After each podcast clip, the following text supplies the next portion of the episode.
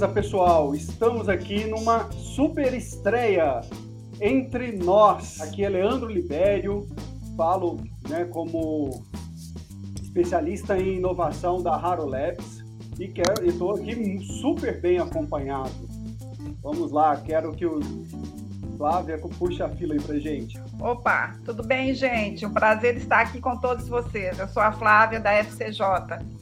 Oi, pessoal. Vou seguir a ordem aqui, alfabética. Meu nome é Isabela Deschamps, estou na Funsoft, na coordenação de inovação. Boa tarde, pessoal. Sou Poliana, né? Pode me chamar de Poli, e eu tô na Take Blip, trabalhando com inovação aí há quase 12 anos. Olá, pessoal. Eu sou o Wilson Caldeira e tá nesse time aqui deve ser igual jogar futebol no Barcelona, só tem craque.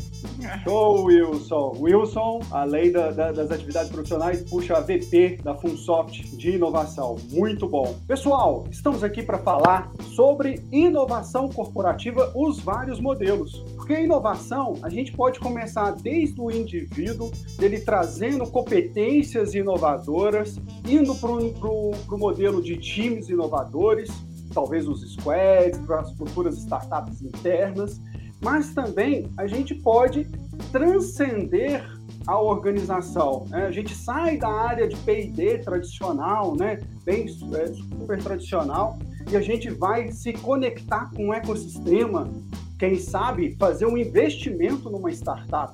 Olha que coisa bacana. Então são vários modelos que a gente enxerga hoje nas organizações.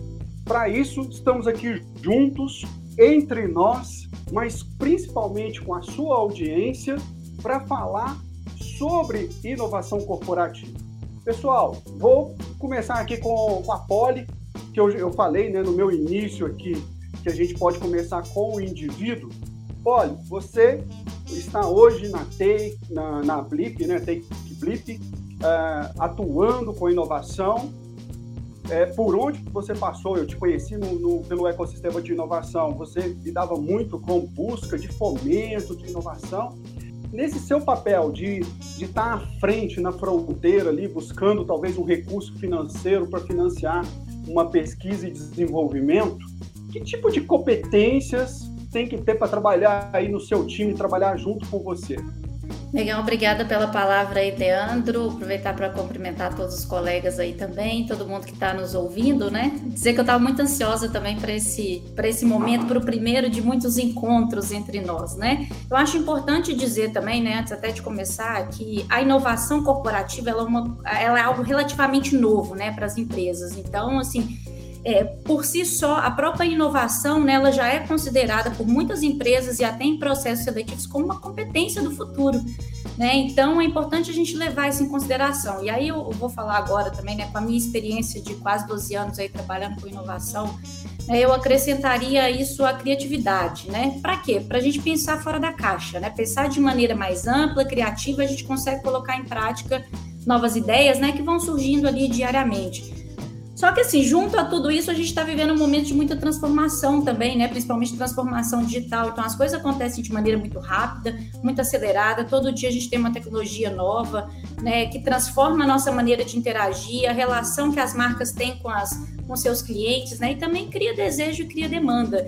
E aí, assim, quando a gente olha para esse cenário, né, que é um cenário onde o desenvolvimento tecnológico ele vem dando um tom, assim, é fundamental que a gente consiga adquirir competências opostas às competências de uma máquina.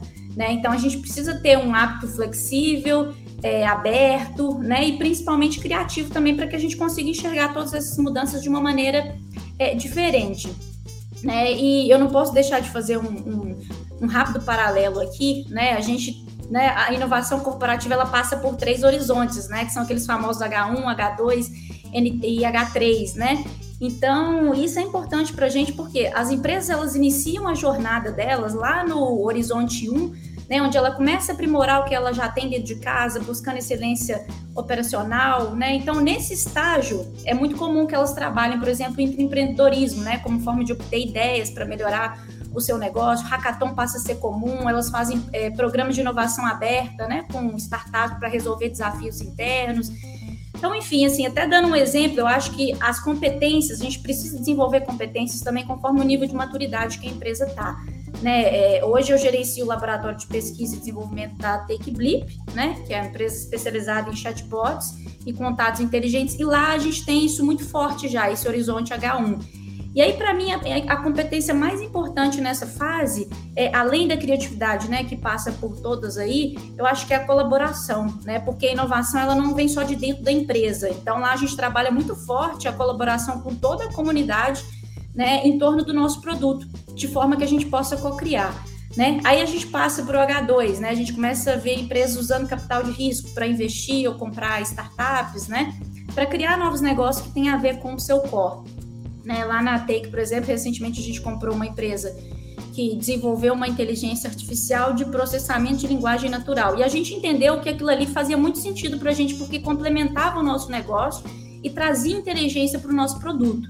Né? E aí, assim, o H2 ela é uma zona de transição, né? Ela completa a deficiência do H1 e, ao mesmo tempo, ela antecipa as possibilidades do H3. Então, assim, nessa fase, é, ao tempo todo surgem novas maneiras de fazer as coisas, né? Só que de maneira muito desordenada. Então, para mim, tem uma competência muito importante aí que é o empreendedorismo, né?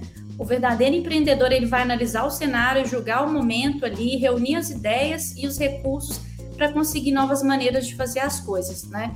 E por último aí a gente tem o H3, né, onde as empresas começam a buscar iniciativas como, por exemplo, Corporate Venture Build, né, criar seus próprios negócios do zero, né? Então assim, nós estamos falando de algo disruptivo, né, que vai matar o negócio da empresa lá na frente. Então, o nosso R&D Labs lá na Take, né, exatamente é uma já é um início da gente criar essa cultura disruptiva mesmo, né? Por isso que eu falo que o H3 ele é o futuro, né? Vamos dizer assim, é uma, é uma mudança transformadora. Então, para mim, tem uma competência muito importante nessa fase, que é você é ser visionário mesmo, né? E ser visionário é você conseguir visualizar padrão de mudança, você conseguir tornar o futuro mais acessível no presente ter capacidade também de promover a mudança e a disrupção, né? Então, acho que é importante a gente pensar nesse contexto e assim, para finalizar, né, a minha, a minha, a minha fala, eu trabalhei aí sete anos na Emotion, né, Emotion Studios, que é o maior startup studio do Brasil, construindo coisas do zero, né, startups do zero, para nós, para empreendedores, investidores.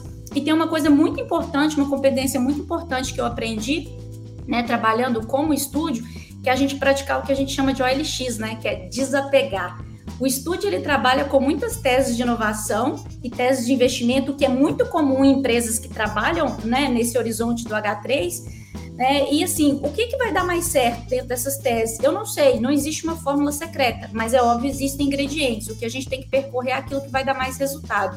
E eu só sei o que, que vai dar mais resultado testando rápido e com o menos dinheiro possível, né? Gastando o menos possível. Obviamente, fazendo isso com metodologia, processo ferramenta, né? E sem dúvida com muita mentalidade ágil.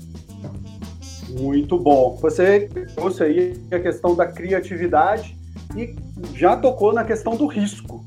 Wilson, que dica que você dá, né, você que tem estudado muito o empreendedorismo, um perfil do empreendedor ali para lidar com esse risco e seja dentro do contexto da organização, né, para que ele consiga também influenciar a outra liderança a, a, a ter esse apetite. Ah, legal. Ô, ô, Leandro, cá entre nós, você só está fazendo pergunta difícil hoje, né? Mas, mas, acho que é essa a regra do jogo mesmo, né? Então vamos lá. É, tem, tem, algo que eu, eu aprendi na Fundação Dom Cabral e eu gosto de repetir, que é a questão de você fazer gestão com farol alto e farol baixo, sabe? Se você ficar só com o farol baixo, você não vê a curva lá na frente, você não sabe qual é o ângulo que você tem que dar na curva. E se você ficar é, só com o farol alto, você vai meter a roda num buraco. Então, acho que o desafio nessa questão dos horizontes está exatamente você olhar para perto e olhar para longe, olhar para perto e olhar para longe. Faz os ajustes de curto prazo, mas mirando lá na frente. Agora, é, tem algo que eu, que eu, há algum tempo falo que é o seguinte: é, é, o, o maior inimigo da inovação é o sucesso sabe? Por quê? Porque, porque você, se, se algo deu certo, é, você passou por várias experiências e o que, que acontece? Eu diria que a visão mais recente de quem deu certo e do sucesso é do momento de sucesso, não é lá atrás do momento de incerteza, de dúvida, de risco. Então o mindset passa a ser um mindset é, de certeza, um mindset de, de lucro já bem definido, de pouco risco. Eu acho que é mais ou menos o seguinte: se perguntar para cada um de nós aqui é, como é que a gente era como adolescente, né? Alguns de nós estão mais perto disso, outros, como eu, estão mais longe, mas a gente vai se ver como outro adolescente, porque a gente pensa como hoje, a gente não pensa como quando a gente tinha 17 anos, né? Então, eu, eu acho que isso influencia. E nessa hora, se a empresa não traz uma cabeça que eu chamo de descompromissada com o passado dela, mas comprometida com a visão estratégica, a chance de dar certo é muito pequena.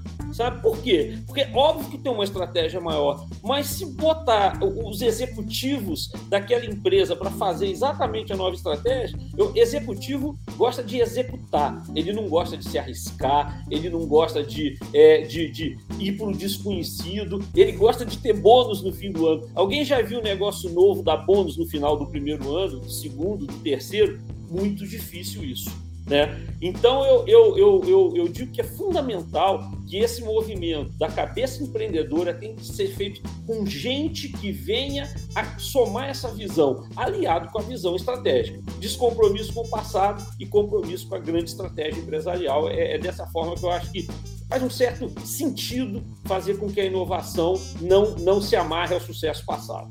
Legal, Wilson. Wilson, a ideia é a gente passar aqui por um voo de helicóptero rápido para ver se a gente é, desce e, e assunta mais, como o bom mineirinho fala, sobre cada um desses assuntos.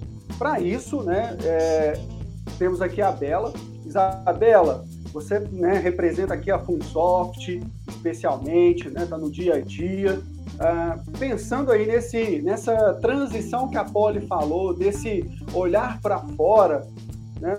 Qual é essa relação das organizações num processo de inovação aberta e se relacionar com um hub? Né? Antigamente eu não falava hub, né? hoje hub é mais é, legal, mas como um ICT, é. como o, a, a Fullsoft é. Conta aí para gente é, como é que coloca mais tempero aí nesse, nesse, nessa nossa feijoada. Deixa eu colocar mais tempero. Então, não sou boa de cozinha, não, tá, gente? A Flávia me ensinou muita coisa, mas vamos ver se eu coloco mais tempero. é, então, assim, o Leandro realmente está com perguntas muito complexas para a gente responder em alguns minutos, né? Mas, assim, vou, vou tentar. É, eu até ampliaria um pouco mais essa questão do hub, né, Leandro? Assim, tem a, a, a Hub, a ICT, as incubadoras, as aceleradoras, todas as outras, outras instituições dentro de um ecossistema de inovação que a gente já está inserido, né? Bom, o Hub, né, nem todo mundo sabe, mas assim, o Hub vem de uma palavrinha dentro da, da computação, né, que é um, é um aparelho agregador, né? Existe até o hub USB, por exemplo, um aparelhinho que você pluga vários dispositivos para uma única entrada USB. E esse agregador, né, que a gente tem alguns exemplos, a própria Funsoft é um hub de empresas de TI, né, é, que a gente tem como como os nossos associados. É, a gente tem o Impact Hub, a gente tem é, Mine Hub, tem o Cube Itaú, que é um, um, um grande hub de conexões também. É, que eu vejo de maior benefício para as empresas, né, tanto as tradicionais quanto aquelas que já vivem, vivenciam a inovação, é, é de fato assim a conexão né, o networking que esses hubs conseguem fazer, que geram novos negócios, que geram ainda mais, para mim, maior, um dos maiores valores é a mudança da mentalidade. Eu acho que quando a gente é, se insere num outro ambiente que não é o nosso, que não é confortável para a gente, é como se fosse aprender uma nova língua. Muda a nossa estrutura mental. Né? Então, o Hub, para mim, tem esse benefício é, de cara, assim, que é essa mudança de, de, de, de cultural, de mentalidade. A ICT já tem uma carinha mais administrativa, mais formal, mais burocrática, mas que a gente também sabe que é necessário, né? A Funsoft também é credenciada, é também uma ICT pela CAT, o Instituto de Ciência e Tecnologia, né? Uma instituição sem fins lucrativos, que pode ser pública, privada, e que também viabiliza uma série de, de que a gente chama de burocracias, mas que são necessárias dentro desse universo, uma série de, de projetos via lei do bem, via, via lei da informática, é, para essas empresas operacionalizarem uma verba, né, em pesquisa de P&D, em POCs, né, prova de conceito e tal. Então, assim, é, existe esses dois, existem esses dois universos dentro da Funsoft e mais um outro que eu queria até ampliar, que é essa versão de essa outra, essa outra cara da Funsoft como aceleradora e incubadora, né? Dentro dessa aceleradora, incubadora da Funsoft, a gente também consegue viabilizar programas de inovação aberta, inovação corporativa, aceleração de startups e, e uma nova modalidade piloto que a gente está é, mais uma vez sendo pioneiro, que é a aceleração de spin-off, que são as empresas que surgem dentro de uma empresa mãe. Né? A gente também tem um programa de aceleração que a gente está aí num piloto bem bacana, é, rodando nesse, nesse ano. Então, assim, é, o que eu falo é que dentro dessas várias oportunidades que a empresa pode ter, que ela se insira e que vá de cara mesmo, né? Que mergulhe nesse universo dentro do ecossistema, que viva. Eu vou dar uma de. A, a Polly deu uma de OLX, eu vou dar uma de Airbnb. Viva o ecossistema né, de, de inovação. E, e, experimente esses novos repertórios, porque aí você vai ser capaz de entender novos padrões e padrões inovadores. Então, assim, respondendo um pouquinho a sua pergunta, essas são as instituições que a Funsoft puxando a sardinha, né, para a Funsoft, ela, é, ela tem todas essas modalidades dentro de si e a gente tem o maior prazer de receber as instituições lá dentro da Funsoft, no nosso espaço, enfim. Mas eu super recomendo para as empresas em diferentes estágios de inovação para viver, né, viver esse ambiente. Muito legal. E eu não, posso deixar aqui de fazer uma pergunta para ela. É, que viveu bastante esse, esse mundo com a Funsoft e agora está com, né, com uma super parceria aí com a né, FCJ. Depois eu quero, Flávia, conta, se quiser dar um, fazer um pitch rápido aí. Né? É, olhando essa questão ainda, Flávia, a Poli já citou é, Venture Building, a, a Bela citou, então a gente está vendo que, que isso está um movimento crescente de Corporate Venture Build, Builder, né? Ou Venture Building. É, conta que bicho é esse, como é que é essa, esse método ajuda as grandes empresas nos seus processos de inovação. E tal como a Bela que foi tão didática, se você puder citar algum exemplo, fica legal também para nossa audiência. Bom, primeiro agradecer né, a oportunidade de estar aqui. Estou nervosíssima. mas eu vou tentar é, disfarçar o meu nervoso aqui. É, também, né, nessa caminhada aí de, de inovação, passando aí pela Funsoft, foi uma experiência maravilhosa, né? Muitos anos vivendo essa experiência, aí um, um tanto aí com a Isabela, né, dela. Mas é, agora na FCJ, vamos trabalhar, nós estamos trabalhando a questão, eu estou vivendo uma nova experiência do que você está falando, do Corpus Venture é, se a gente for pensar na inovação aberta, né, você, você vai perceber, todos nós percebemos que existem várias formas de fazer inovação aberta e trazer essa inovação para as grandes e médias empresas. O foco do Corporate Venture Builder é trazer essa inovação através da atração de startups no mercado. Então, não é desenvolver a startup do zero, mas é já buscar aquelas startups que já existem no mercado, é, ajudar no desenvolvimento delas, mas que elas tenham foco tanto nos horizontes H2 e H3 para as médias e grandes corporações. E no caso dessa, vamos dizer assim, dessa metodologia né, é, de, de Corporate Venture Builder, é o desenvolvimento né, dessa inovação para as grandes corporações. Porque o que, que acontece? É, nesses oito anos que a FCJ está aí no mercado, refinando a metodologia dela, é, percebeu né, muito as dores, que, que, as dores das grandes corporações não estavam sendo bem resolvida nos modelos tradicionais de inovação. E daí, então, começou a encontrar, é, Leandro, uma fórmula e um jeito de fazer que desse mais resultado. Então, o que, que acontece? Dentro é, do. A gente fala CVB, né, para não falar Corporate Venture Builder toda hora. Então, dentro do CVB, é, existe a conexão é, entre startups e investidores e a própria empresa. É, e por que, que esta salada dá certo? E de que forma que ela funciona bem? As startups, elas têm uma dor para ser resolvida dentro das empresas e elas precisam dessa dor para elas se desenvolverem, para elas entregarem o produto e o serviço delas para essas empresas e testarem isso nas grandes empresas. Uma grande dor da própria startup, às vezes, é não ter um ambiente real para fazer essa entrega. Então, essa é a primeira questão, é o primeiro benefício para as startups. É, e depois também essas startups, além de resolverem problemas tanto do horizonte H2 quanto do horizonte H3 dessas grandes e médias corporações é, em que elas estão inseridas, elas vão se desenvolver também para o mercado, não é? Depois, para os investidores, que é a outra ponta dessa conexão, os investidores é, hoje se sentem muito mais, vamos dizer, é, seguros num ambiente que é muito mais controlado e com muito mais governança. Porque antes não se falava em governança. Quando se falava de startups, não se falava de governança. Mas hoje a gente vê que precisa sim de ter governança não é? E, e, os investidores num ambiente, como é um ambiente de risco, é um ambiente, vamos dizer assim, de, mais descontrolado, é, que é natural, é, eles, eles precisam de um pouco mais de confiança e de segurança e, e, de, e, e saber que os controles estão acontecendo. Então, dentro da CVB, existem os comitês, é, existe toda uma estrutura que dá um pouco mais de tranquilidade e confiança a esses investidores.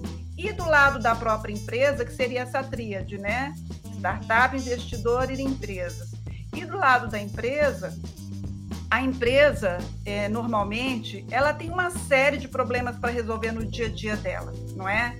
é então, como é que ela se lança né, num projeto de inovação para ver a inovação dela no futuro, para ver o produto e serviço dela caminhando para o futuro ou com novos produtos e serviços dentro do próprio dia a dia? São, são coisas que não conseguem, já, já se mostrou, tem se mostrado, né? A gente tem visto que isso no dia a dia não dá certo. Então, a CVB ela também vem para criar uma estrutura à parte da própria corporate, mas para resolver esses problemas e essas questões da inovação, não é?